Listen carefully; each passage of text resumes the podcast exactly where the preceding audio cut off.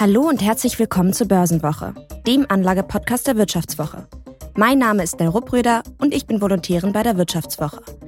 Mit mir im Studio ist mein Kollege Philipp Frohn. Hi Philipp. Hi Nell, schön, dass du heute wieder hier bist. Ja, ich freue mich auch sehr. Und über ein Jahr ist es schon her, dass Russland die Ukraine überfallen hat. Und ja, es klingt zynisch, aber der deutsche Aktienmarkt hat sich von dem Schock recht schnell erholt. Auch weil deutsche Unternehmen von Russland kaum abhängig sind. Anders sieht das allerdings bei einem Land aus, das gerade die nächste große Eskalation anzuzetteln droht, China. Ganz offen droht die Volksrepublik Taiwan inzwischen mit der Invasion und das wäre auch ein Problem für viele große Konzerne und für Aktionäre. Wir sprechen heute darüber, was eine Eskalation des Konflikts bedeuten würde, wie abhängig die DAX-Konzerne von China sind und was das für Anleger heißt.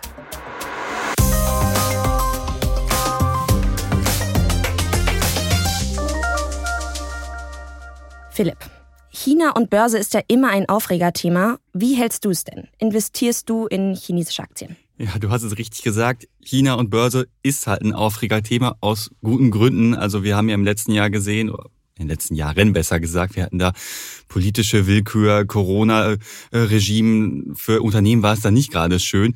Äh, aber ja, ich habe auch tatsächlich so einen, so einen kleinen MSCI äh, Emerging Markets Anteil. Also so ganz äh, die Finger von China will ich dann doch nicht lassen, weil da auch immer noch Potenzial steckt, wenn man ja. sich einfach den Risiken bewusst ist. Und ganz davon abgesehen sind halt die Bewertungen deutlich niedriger, als es bei den großen US-amerikanischen Pendants zum Beispiel ist.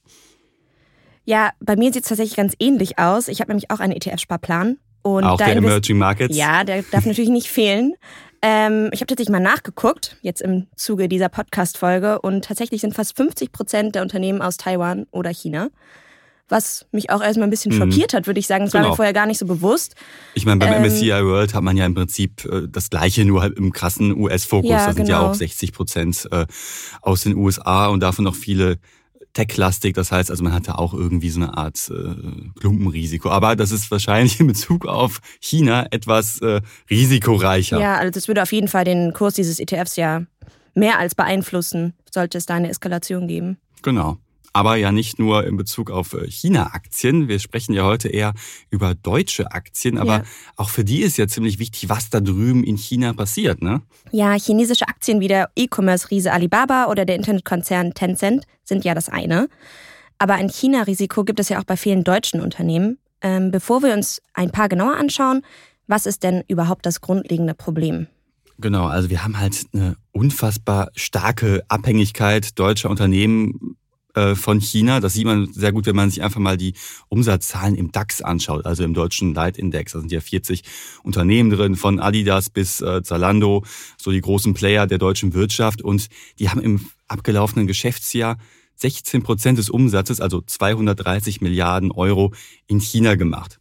Ich meine, sie haben natürlich von dem Boom halt total profitiert, aber sind halt auf der anderen Seite halt auch ziemlich abhängig. Und ja. du hast es ja gerade schon in der Anmoderation gesagt, wenn es jetzt wirklich zu einer Eskalation kommen sollte, was ja keiner hofft zwischen China und äh, Taiwan, dann haben wir ein ziemliches Problem. Also China intensiviert ja auch in letzter Zeit seine Drohgebärden auch ziemlich offen gegenüber Taiwan, ne? sprich von einer Wiedervereinigung, die man ja ziemlich ja. in Anführungsstriche setzen muss und ja, startet auch äh, äh, Militärmanöver vor Taiwan. Also so die die Bedrohungslage, die ist auf jeden Fall momentan da. Und das wäre natürlich auch für die deutschen Unternehmen. Und die USA ist ja auch ziemlich involviert als Schutznation von Taiwan. Das genau. ist natürlich auch nochmal ein Riesenrisiko. Genau, also das äh, Bedrohungsrisiko ist halt da. Und äh, du hast ja auch gerade äh, angesprochen, Russland als äh, Gegenbeispiel, aber das kann man ja nicht so ganz vergleichen mit äh, der aktuellen Situation rund um China, wenn mal wirklich die Kacke am Dampfen ist, um es mal wie im Ruhrgebiet zu sagen. Ja, ähm, für deutsche Unternehmen war Russland ja auch kaum relevant, sagen wir mal so. Etwa ein Prozent des Umsatzanteils wurden dort gemacht. Genau. Ähm, also Probleme hatten ja höchstens irgendwie äh, Covestro oder ja. BASF, die halt aufgrund der Energieversorgung Probleme dann hatten. Ne? Und wir konnten uns ja auch ziemlich schnell sagen wir jetzt mal im Rückblick, unabhängig machen von russischer Energie jetzt. Hätte auch keiner gedacht, nee. ne? Also, ich weiß noch, vor anderthalb Jahren, wo all dann, na Quatsch, vor knapp einem Jahr, muss man sagen, wo all die Schreckensszenarien an die Wand gemalt Blackout. hat. Genau, eben, die Welt geht unter. Aber da hat sich die Energieversorgung ja äh, doch relativ schnell dann wieder gelöst, wenn man mal ganz ehrlich ist. Ähm, ja, aber du hast recht, so, wir haben uns äh, ziemlich schnell davon erholt, auch an der Börse. Also, man könnte jetzt nicht denken, dass wir äh, einen Krieg vor der Haustür haben im Prinzip. Also der DAX der liegt jetzt wieder auf dem damaligen Niveau, kratzt jetzt schon an der äh, am Allzeithoch wieder. Ja, und das wird alles natürlich nicht passieren, wenn in Taiwan oder beziehungsweise mit China die Situation eskalierte. Wenn diese Situation dann eskaliert, dann sind ja auch mindestens zwei globale Mächte involviert in den Konflikt, und zwar die USA, die jetzt schon öfters quasi Hilfe sichergestellt hat, falls China Taiwan angreifen sollte. Und China selbst natürlich, die auch eine globale Weltmacht sind. Und das würde den Konflikt auf eine ganz andere Ebene heben, als es jetzt zum Beispiel der Ukraine-Krieg ist, wenn wir es jetzt mhm. mal ganz ehrlich formulieren würden. Mhm, genau, ich meine, niemand hofft, dass es so weit kommt, aber die Bedrohungslage, die ist momentan da. Und äh, ja, der chinesische Staatspräsident Xi Jinping, der macht ja gerade auch keine Anstellen, etwas Ruhe einkehren zu lassen, wenn man ehrlich ist. Ne? Also die globale Bedrohungslage, die ist nun mal da. Und wie ja gerade auch schon mehrmals gesagt, das betrifft dann natürlich auch vor allem deutsche Unternehmen. Ne? Also wir wollten uns ja auch mal anschauen, welche Unternehmen denn jetzt besonders betroffen werden. Das heißt jetzt natürlich nicht, wenn man jetzt diese Aktien im Depot hat, dass man sofort panisch diese Anteile verkaufen sollte. Aber man sollte sich, finde ich, zumindest äh, im Klaren darüber sein, wo denn die Risikopotenziale der einzelnen Aktien stecken. Ja, das auf jeden Fall. Ich meine, es würde ja die ganze deutsche Wirtschaft auch betreffen, nicht nur mhm. die DAX-Unternehmen. Genau. Ähm, auch Zulieferer. Aber es gibt, ja, es gibt natürlich auch einfach viele DAX-Unternehmen, die super viele Investitionen haben in China und auch super viel in das Land investiert haben mhm. und deren Lieferketten auch einfach super stark abhängig sind von diesem Land. Genau. Genau, und das könnten wir uns einfach jetzt mal ein bisschen genauer angucken. Ja, gerne. Also, wenn man sich das mal anschaut, ist ja, sind ja so die Autokonzerne das Paradebeispiel für China-Abhängigkeit. Ne? Und äh, am, am größten, am stärksten abhängig ist dann mit VW, Volkswagen, der große Autobauer aus Wolfsburg. Also der macht 38 Prozent seiner Umsätze tatsächlich in China, also einen großen, großen Teil. Ja, und das ist das markiert natürlich total diese Abhängigkeit, die wir da haben. Ne? Und äh, jetzt hat VW aber auch ein paar Probleme da vor Ort. Ne? Und zwar sind die erstmals seit Jahren nicht mehr die stärkste Automarke, sondern wurden ja. abgelöst vom, vom BYD, dieser E-Auto-Pionier aus China, quasi der chinesische Tesla, wenn man so will. Äh, und das ist natürlich für, äh, für VW eine halbe Katastrophe. Ich meine, über Jahre haben die da ihre Stellungen aufgebaut und jetzt hm, ja. kommen da die chinesischen Angreifer. Auch äh, Geely und NIO holen auf. Also für VW ist das natürlich ein Problem, ganz unabhängig von den drohenden Konflikten, die es da gibt. Aber so, wenn man mal ehrlich ist, VW versucht jetzt auch nicht die Abhängigkeit von China zu reduzieren, oder? Hat VW dann irgendeine Strategie, wie die dagegen vorgehen, jetzt gegen den chinesischen Angreifer in der Autoindustrie? Ja, sie wollen halt ihre ihre Marktmacht dort wieder zurückerobern, ihre Vormachtstellung wieder haben. Und ja, sie drängen also noch weiter in den chinesischen Markt. Sie haben jetzt zum Beispiel auch beschlossen, äh, eine Milliarde in ein Innovationszentrum halt zu investieren. Und damit soll halt die Entwicklung von E-Autos, die in China ja immer weiter an Bedeutung gewinnen, noch mehr als hier, 30 äh, Prozent schneller werden. Also man möchte da wirklich weiter reinpreschen, man möchte da äh, wieder quasi den alten, den alten Rang zurückerobern. Aber es ist ja schon irgendwie verrückt, dass die jetzt eine Milliarde Euro in dieses Land investiert mhm. haben, wo gerade dieser Konflikt droht. Also mhm. Das kann man sich ja eigentlich nicht ausdenken. Oder? Ja, ich meine, das machen ja auch andere Unternehmen. Äh, BASF zum Beispiel möchte jetzt auch ein großes Werk in China bauen, das fast so groß werden soll wie das in Ludwigshafen. Also jetzt ne? von Russland dann direkt nach China.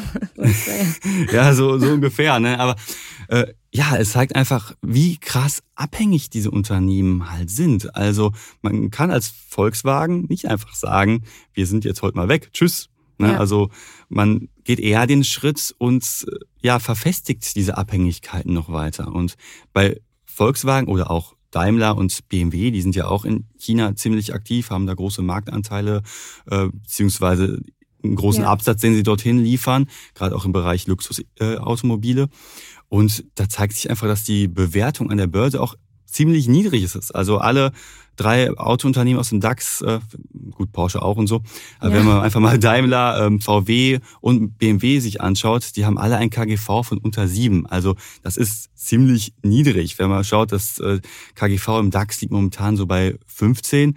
Und ja, diese niedrige Gewinn Gewinnbewertung, die wir da haben, die kommt ja nicht von ungefähr. Also die drückt ja immer aus, dass Investoren sagen, okay, hier gibt es halt irgendwelche Abschläge, die wir machen müssen. Und das ist nun mal in Bezug auf Automobilaktien halt diese krasse China-Abhängigkeit, die wir sehen.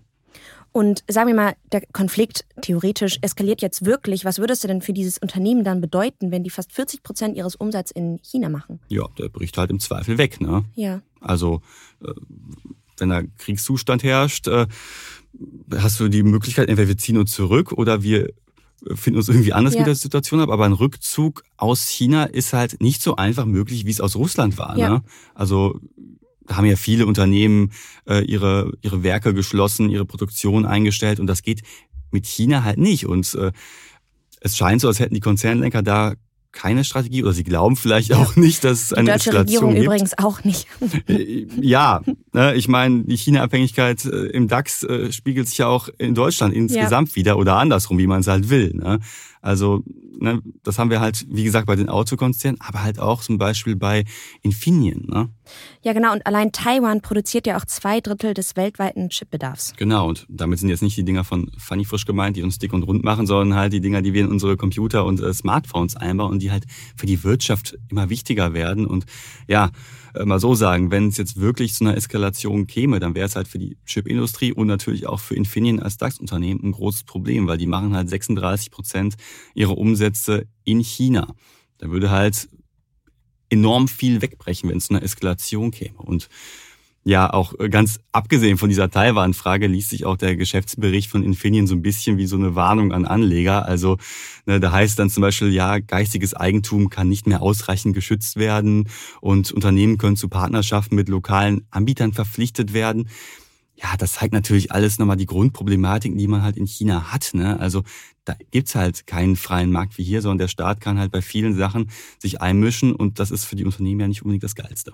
Das heißt, wenn der Konflikt eskaliert und China im Taiwan einläuft, beziehungsweise dann halt die Wiedervereinigung ja, stattfindet, die Wiedervereinigung wie der Herr Jinping sagt, dann wäre ja quasi auch ein riesiger Teil des Chipbedarfs bzw. der Chipindustrie ja auch in Chinas Hand dann gleichzeitig wieder. Und dann wäre die Abhängigkeit des Westens ja auch wieder viel höher. Genau. Und für die Unternehmen ist das natürlich alles äh, gar nicht witzig und auch für die ganzen Lieferketten. Das hat ja nicht nur was mit dem DAX zu tun, sondern äh, Chips werden ja mittlerweile in vielen Anwendungsfällen gebraucht. Das wäre für, äh, für diverse Unternehmen, für diverse äh, Subunternehmer ein großes Problem, wenn jetzt letztlich der, der Chipbedarf Steckt ja eigentlich in allem einbricht. drin. Also genau, selbst genau. in diesem Podcast-Studio sind ja überall Chips Ja, genau. Also ne, und, äh, Stichwort KI und äh, weitere äh, Technologisierung des Alltags. Äh, das Thema wird ja immer wichtiger, wenn man ehrlich ist. Ne? Aber vielleicht noch ein bisschen auf Oldschool-Sachen so ein bisschen schauen, nämlich Adidas. Ne? Die sind ja in China auch ziemlich stark vertreten.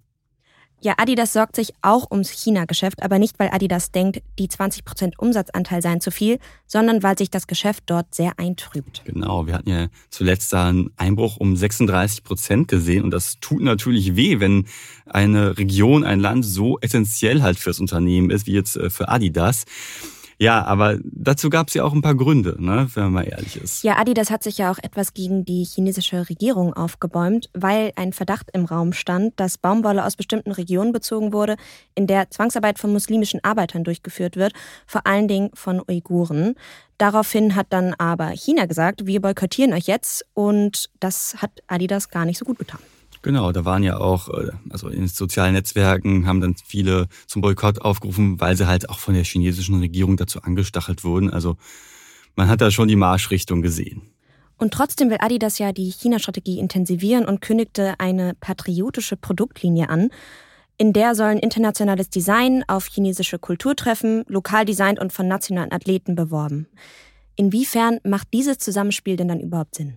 Ja, ich meine, das zeigt auch ja wieder, wie, wie abhängig auch Adidas äh, von China ist. Also auf der einen Seite äußert man Kritik, äh, macht einer auf Macker und sagt, ey, äh, die Menschenrechtslage bei euch, die geht einfach nicht, was ja, was ich aus persönlicher Sicht natürlich ja. einen sehr guten Schritt finde. Aber auf der anderen Seite wird dann direkt wieder, ja, im Prinzip auch ein bisschen zurückgerudert und man versucht trotzdem, quasi mit einer neuen China-Strategie die, die Konsumenten zurückzugewinnen, obwohl es ja diese, diese Kritik immer noch gibt. Das zeigt ja einfach nur, also diese, ich nenne es mal ein bisschen so diese Schleimaktion, zeigt ja einfach, wie krass abhängig auch Adidas letztlich von China ist und dass man nicht sagen kann, ja gut, ihr kriegt eure Menschenrechtslage nicht auf den Griff, so what, dann war es das. Ne? Ja, und alle drei Unternehmen, sagen wir jetzt mal Adidas, Infineon und auch die ganzen Autokonzerne, VW, BMW und Daimler, planen jetzt nicht wirklich einen Strategiewechsel. Also hört sich ja eher alles so an, als würden die die Verbindungen zu China eher noch intensivieren, oder? Genau so ist es. Ne? Ob das jetzt, also aus aktueller unternehmerischer Sicht ist das wahrscheinlich auch ökonomisch vernünftig. Ich meine, du erzielst da die höheren Margen in China, die Produktionskosten sind geringer. Du hast da, bedingt dadurch, dass ja ein ziemlicher Wohlstandswachstum in den letzten Jahren geschehen ist, auch eine gewisse Nachfrage. Ne, Gerade im Automobilbereich sehen wir das ja. Äh, aber trotzdem verfestigst du weiterhin deine Abhängigkeit. Das kann man nicht von der Hand weisen und das sollten halt auch Aktionäre halt äh, durchaus beachten. Ne? Findest du denn, dass deutsche Firmen ihre Investitionsentscheidungen in China überdenken sollten? Ich meine, der Ukraine-Krieg hat ja auf jeden Fall gezeigt, dass wirtschaftliche Verflechtungen geopolitische Konflikte nicht verhindern mhm. und hat diese Illusion sozusagen zerstört. Müssen wir da einfach handeln, auch mhm. als deutsche Wirtschaft? Mhm. Ich meine, du hast recht, so das Mantra Wandel durch Handel, das hat sich jetzt zuletzt nicht so bestätigt und ja, natürlich, wenn man sich mal die Abhängigkeiten anschaut, die wir jetzt in China haben, wir gut mit äh, Russland war es ja eher Bezug aufs Gas, das war ja äh, für, die, für den Umsatzanteil der Unternehmen an sich jetzt nicht so dramatisch. Äh, aber trotzdem zeigt das alles mal wieder, dass zu viel Abhängigkeit nicht gut ist. Auf der anderen Seite ist natürlich das Ding, dass die Unternehmen nicht aus Spaß an der Freude so viel Geschäft in China machen, sondern da sind immer die Margen niedriger, äh, die Produktionskosten sind äh, die Margen sind höher, die Produktionskosten sind niedriger, so rum. Äh, und ökonomisch wäre es natürlich auch Selbstmord, wenn ich jetzt sofort aus China mich äh, herausziehe. Also das ist momentan so diese Dilemmasituation, die man hat. Also eine richtige Gratwanderung. Ja, das kann man so sagen. Ne? Also ne, wir haben Kriegsgefahr, wir haben politische Willkür, die Menschenrechtslage ist fraglich. Äh, aber auf der anderen Seite ist halt das China-Geschäft super relevant. Und ja, wie schon gerade gesagt, äh, Anleger sollten jetzt nicht ihre Aktien panisch verkaufen. Ne? In Klammern, das hier ist natürlich keine Anlageberatung, müssen wir immer noch mal an der Stelle sagen. Also informiert euch bitte selber, bevor ihr eine Investitionsentscheidung trefft. Äh, aber zumindest sollte man als Aktionär sich dessen bewusst sein, dass man sich auch mit einer äh, Adidas, auch mit einer Volkswagen ein China-Risiko ins Depot holt. Und ja, das ist ja auch ein gutes Schlusswort und das war's dann auch schon mit unserer Folge. Wir wollen natürlich wissen, wie gefällt euch der Podcast Börsenwoche und dafür könnt ihr einmal unter vivo.de slash Zufriedenheit eure Meinung abgeben oder über den Link unten in den Show Notes. Ja, Nell, vielen Dank, dass du heute mit uns wieder hier am Start warst. Hat Spaß gemacht. Ja, fand ich auch. Ja, und euch, liebe Hörer und Hörer, wünsche ich noch eine schöne Woche. Ich hoffe, wir hören uns nächste Woche wieder und ich sage Tschüsseldorf aus Düsseldorf. Tschüss.